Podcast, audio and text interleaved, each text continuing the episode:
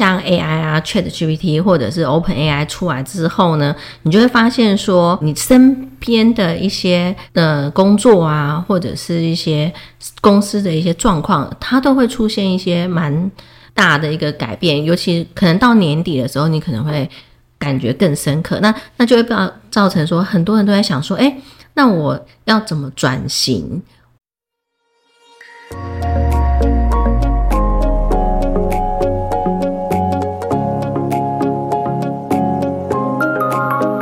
欢迎收听福袋运来，本节目是结合嘉兴子牙 Sandra 稳健财务军务和谐关系师的共同主持，透过分享真实的个案故事，让你此生福袋运来。你准备接福袋了吗？我们开始喽！今天呢，我们要讲的主题是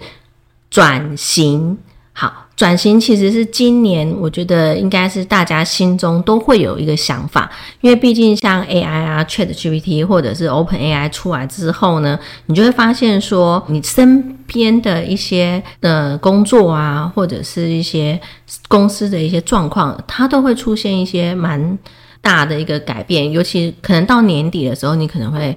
感觉更深刻。那那就会造造成说，很多人都在想说，哎，那我要怎么转型？我还可以怎么转？那这一集呢？我主要就是会分享我们三个，就是我啊、斯德还有俊，我们会分享一下我们这十几年来我们是怎么转型的。这样 好，OK。那我先从我开始好了，因为我本身呢是读呃大学，我是读外文系嘛，然后研究所呢是读人力资源管理。那其实我在大学的时候。呃，还没有到研究所的时候，其实我做了一年的研究助理，就是在学校里面当呃哲学所的所长的那个研究助理。那当了这一份研究助理这个工作啊，我觉得对我帮助很大。为什么呢？因为我们常常身边的人有很多都在考公务员，对不对？好，那其实你们对于公务员他的工作，你真的很了解吗？其实我觉得。大家可能去考公务员，求的就是一份我要一个很稳定的工作，然后至少我不用一直换工作这样子。那我在我大学刚毕业的时候，很很顺利，从一百多个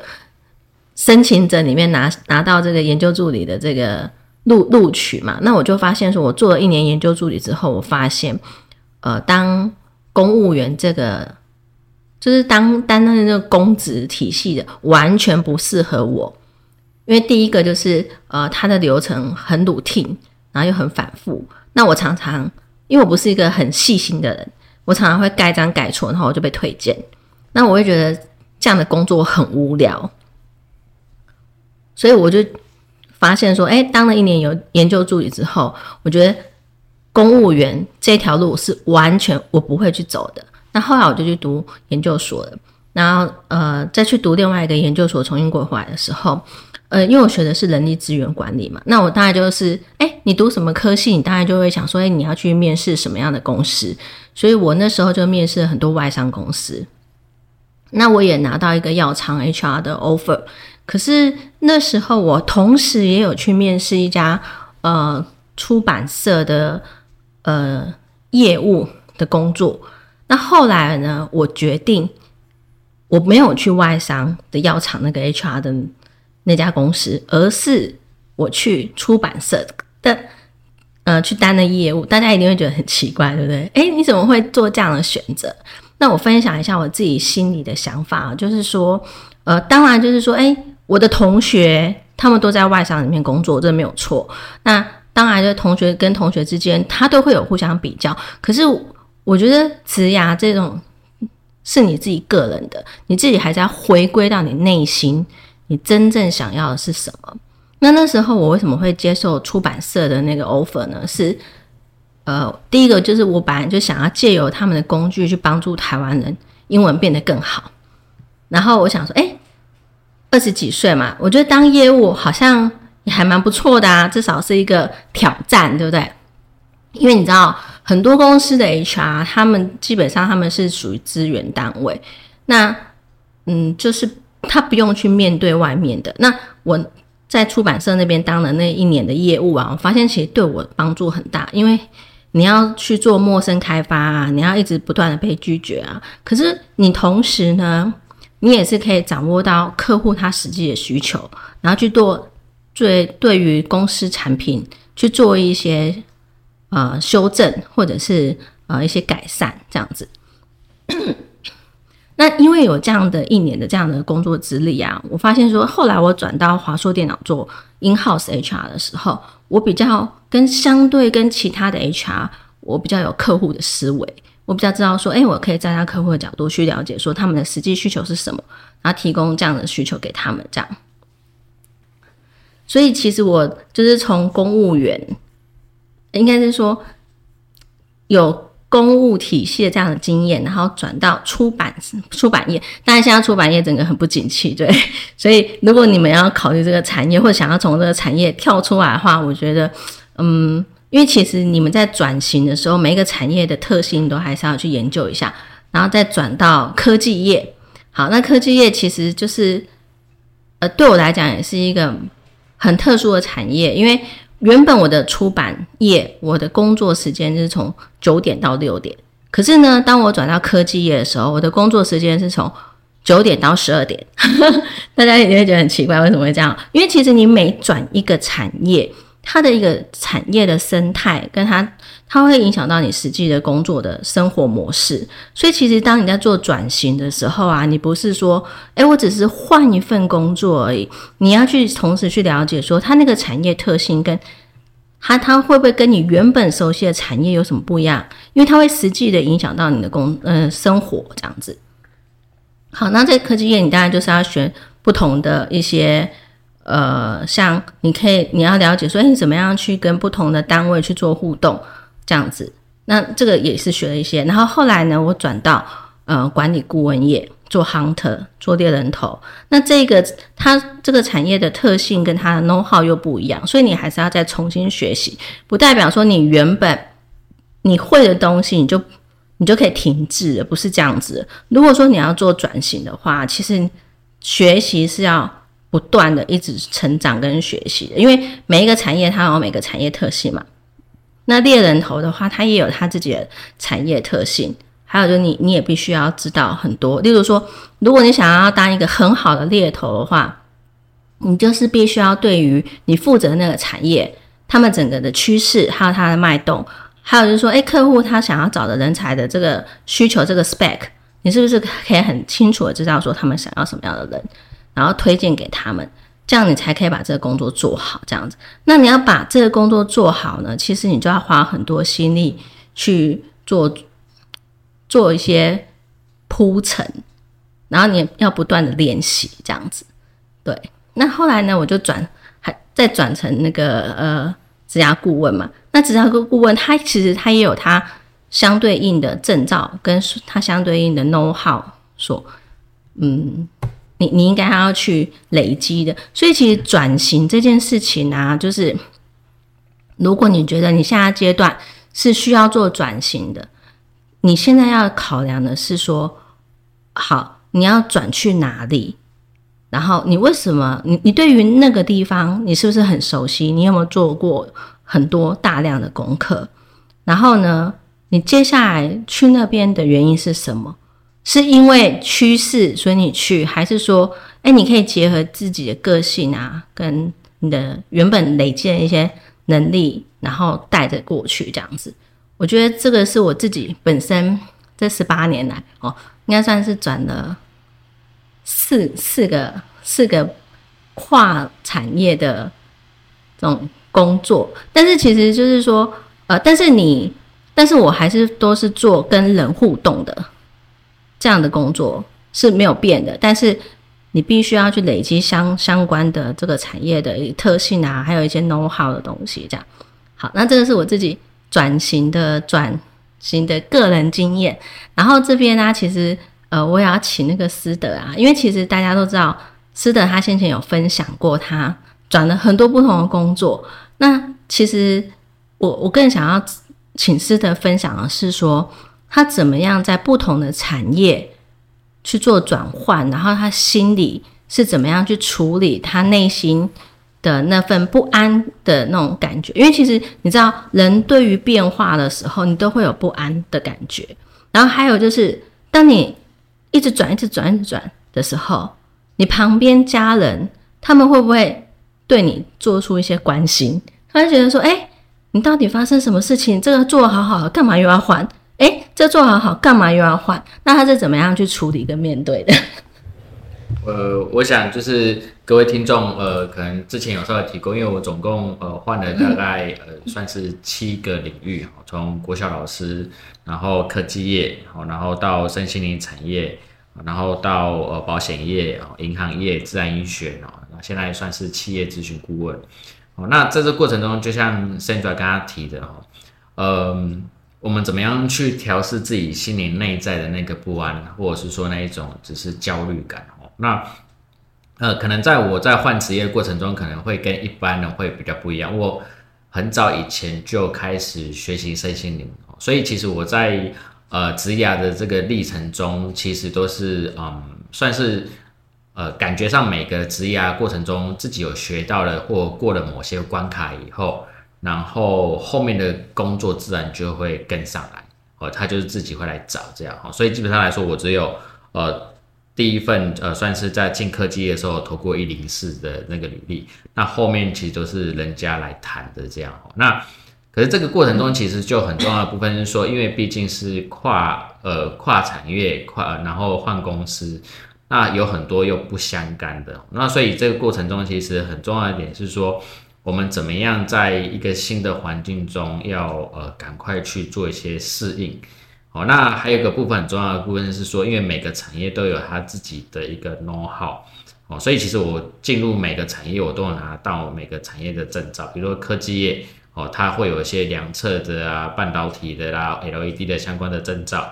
然后呢，那你说保险业有保险业的证照，好，那身心灵也有身心灵的证照。其实每个产业都有它自己需要的证照跟 know how。但重点来了，因为在一个产业里面啊，有时候我们是新人，哦，所以其实基本上来说的话。我我们都要很虚心的去求教，就是说找到呃真正可以去问的人所以其实基本上来说的话，因为像我大学也是从呃呃纯粹的文组哦，高中大学就是从文组，然后转换成到这个理工科的光电所。那这转换过程中其实很重要，也就是要真的找到有人问哦。所以像我在银行的时候，其实呃我有做过银行柜台，那银行柜台的旁边都是可能年纪小我十岁的妹妹。哦，那我就要请教他们说，哎呀，这个动作怎么做？哦，这怎么结账？啊，怎么汇款？然后怎么看支票？那这东西公司当然公司会培训。哦，但问题来了，那培训是一回事，你现场遇到了以后，那你还是要去跟他们做请教。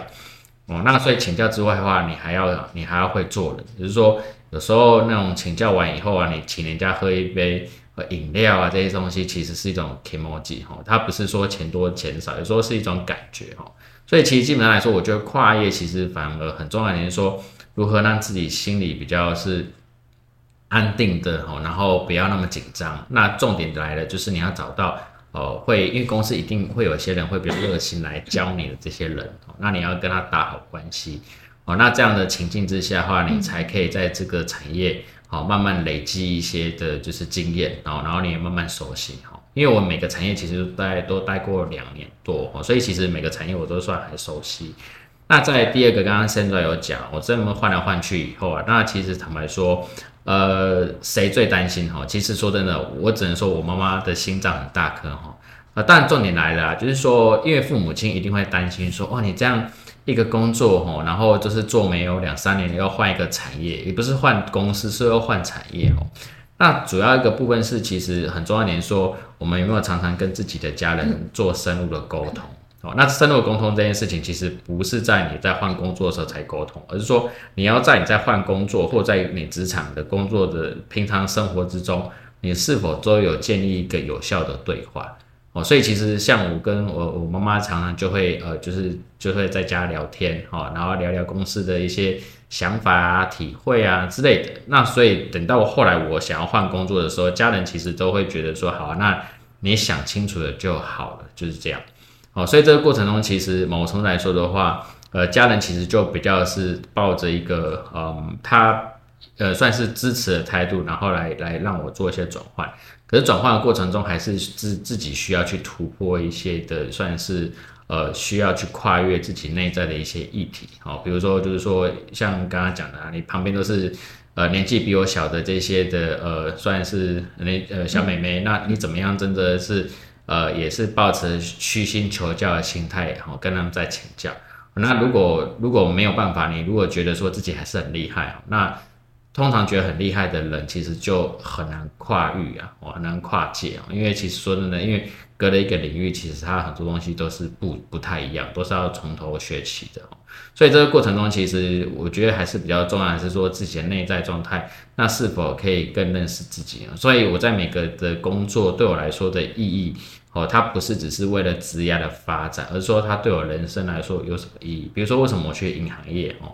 对我来说我的意义是因为以前我的名言做事的名言就是，呃，以台语来说，有讨鬼心斗鬼，就是说我做事其实不是很细心。那这件事情在我保险。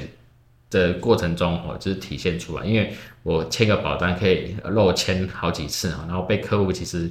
开玩笑说哇，你每次都来这样好几趟，但我也不好意思哈。客户跟我不好意思，我其实我真的是呃，就是觉得说我才跟他不好意思，所以为了要解决这个问题，实际上刚好有这个机会，也是去银行历练。为什么？因为银行其实。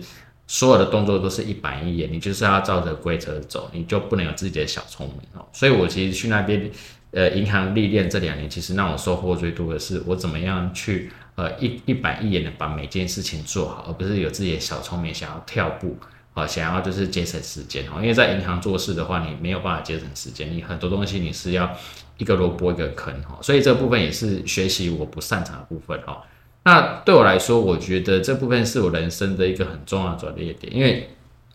大家也知道，我跨越、跨跨界跨了大概六七个领域哦。其实我的薪资说真的哈，不可能增长，因为我不是顾问业，我不是业务单位哦，因为我都是每个产业两年砍掉重练，所以我的薪资基本上来说，一直以来都没有太多的成长哦。大概科技业的四万，到最后银行的话，大概顶多大概四万，每个月四万哦。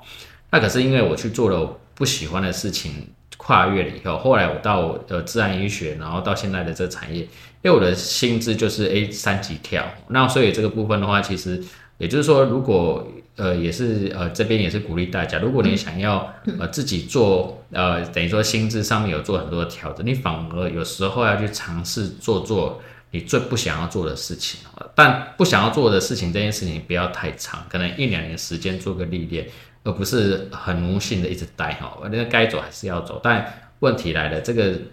后来为什么我从银行离开？因为我会发现，哎，我在签呃放款的时候，哎，这个漏章哦漏漏盖的几率哦大大降低，基本上是零失误哦。因为一个一个贷款下来可能要盖十几颗章，那都都有照规则来盖哦，然后跟客户互动也很保持。呃，很很友好的状态，然后也比较不会漏东漏西的时候，哎，我就觉得差不多可以离开了哦所以这部分的话，其实我们自己会有自觉，说，哎，到底这个关卡有没有过？还是我们只是在抱怨说，对啊，这个产业就是我不喜欢。那对我来说，我就是不喜欢我才这这个产业。所以其实很多时候，我们怎么样来看待我们这个职业？这个其实有时候也是需要有一些的体验的过程啊。所以这部分的话，也是呃，先跟大家分享。嗯，好，那我觉得刚刚思德啊，他有讲到，就是说你的职涯跟你的人生要的东西，其实我觉得这个其实是相连贯的，就是说你必须要知道说，哎，如果你知道你的人生要什么，那你是不是可以透过你的职涯去实现你人生想要的这个目目目目目标这样子。因为我就举个例子啊，像哦，为什么进保险业，就是因为我在身心灵产业的时候，其实想要做业务，然后后来就有人来找我做保险，所以我就去了啊。然后呢，在做保险保做一做，然后想说要修正自己的这个这做事的态度，然后哎，刚好就有机会去银行啊。然后又银行呢，就是做了一阵子，两年多以后，都觉得说，哎，好像差不多的可以跳出来想要做自己事情的时候，哎，刚好就又有人来找。哦，所以其实坦白说，这个部分的话，其实呃，其实大家也可以学习什么叫心人心念的力量好，那这部分的话，其实它职业上的话，它就其实就不会只是职业，而是说它跟我们人生是息息相关的。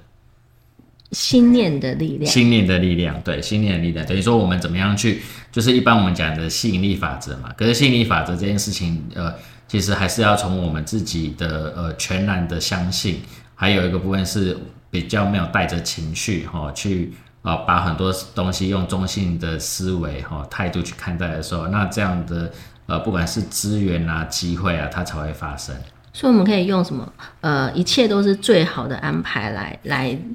呃，可以这样讲。所以其实基本来说的话，像我在转换职业过程中，大概就是呃会有大概呃很多职，其实，在每次在动念想要换工作的时候，就同时间就有好几个机会点。那可是这时候我们就要去感觉或去判断说，哎，到底哪一个是我们真的要的，还是只是为了钱？哦，那通常对我来说，如果只是为了钱去做这工作，其实下场都。不会太好，或者说最后的结果可能都会歪掉，所以我在挑选的时候，我还是就会决定说，哎，这件事情对我的人生有什么意义跟加分哦，我才去做。所以对我来说，不是只是为了，所以我在求职的过程中或职业过程中，我比较不是呃去。呃，有点算是去累积我的什么叫做经验。我的经验不是职涯的经验，是我的人生经验。我是用这样的理解理解职涯这件事情，可能跟一般的职涯的概念会有一点不太一样。嗯，因为呃，如果是一般的话，他可能会说，哦，那你要看你这个职职涯，你这个职业你所需要的技能跟经验。可是其实这些东西都是我讲。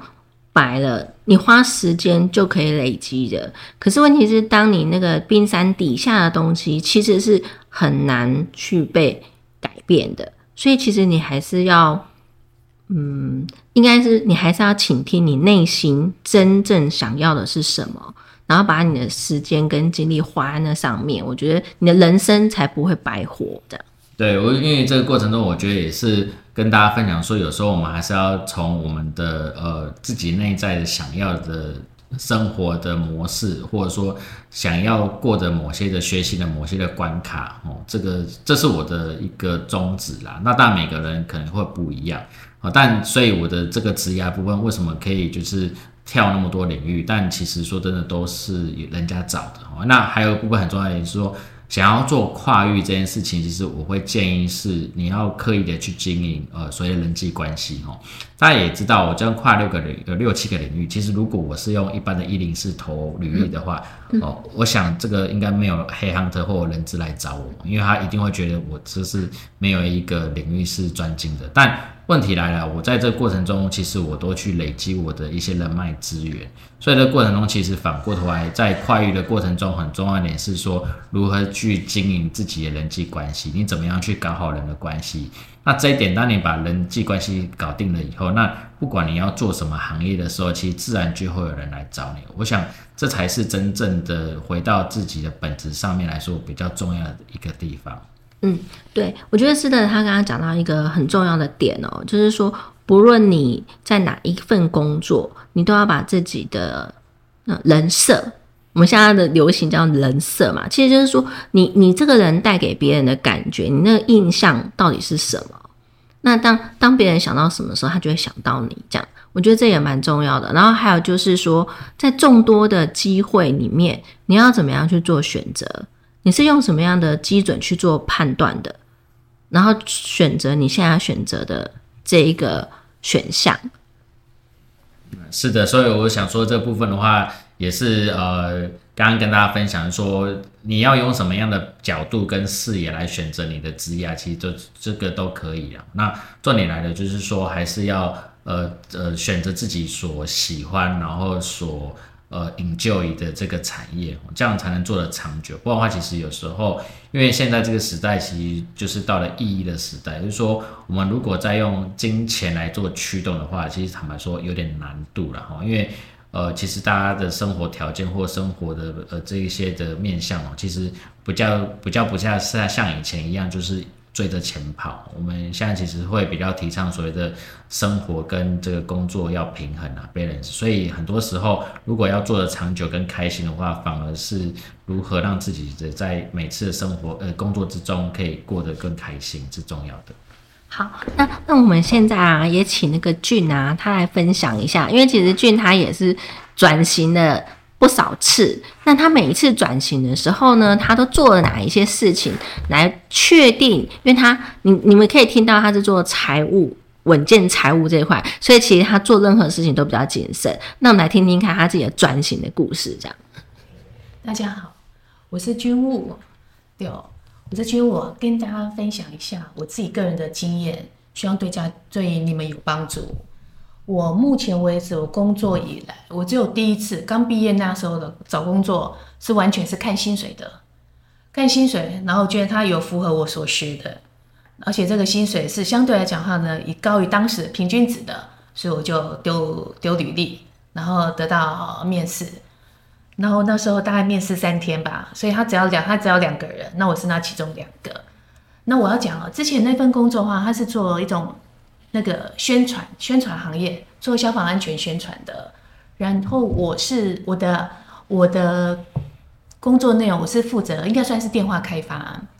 帮我们的讲师在所有的任何的机会场合安排良好的时间、地点、场次跟人员。然后有讲师过去，希望能够带到带给大家对于火警方面的知识、尝试，然后怎么保护自己，然后最后卖那个灭火器或烟雾侦测器。然后，所以大家听起来，我们这是一个团队的工作，因为我前面有开发、有现场销售，然后最后有最后会有最后会有送货的人员，所以它其实它是一个团队。那我们也是用奖金来分的。然后这个期间的话，其实我们的薪水是都还不错，只是我们的工作不是纯业务工作，有业务有业务性质，但是它不算是不是外勤。那对我来讲话，我后我工作但我想想看啊，我大概做了两年以后开始不满。我不满的话，因为我觉得在这个团队过程当中，每一个人的工作品质、工作效率不一样。所以我当时年纪很小哦，可是我对有很多人的效率跟品质，我觉得他拖。我不想要跟他们分这些钱啊，对我来讲非常不满意。所以后来呢，我就开始累积这些事情。然后累积这些事情的话，我就在想说，那我是不是要在外面找工作？可是我发现外面如果是内勤的工作，其实薪水都不高的。然后我原本的工作还是继续进行，只是慢慢的话，我就开始问我自己哦。其实我会先从自己的不满开始，我会问自己，我为什么不喜欢这份工作？后来我觉得我得到的答案就是，我对。我对别人，他跟我们合跟我合作的话呢，这个合作关系，对方的工作品质我不满意。但是如果对方工作品质是很好的话，我就应该我就不会有这种不安跟不满。但是我们那个环境不是这样，所以第一个我先对于工作品质不满意，然后第二个的话，我我就要衡量哦，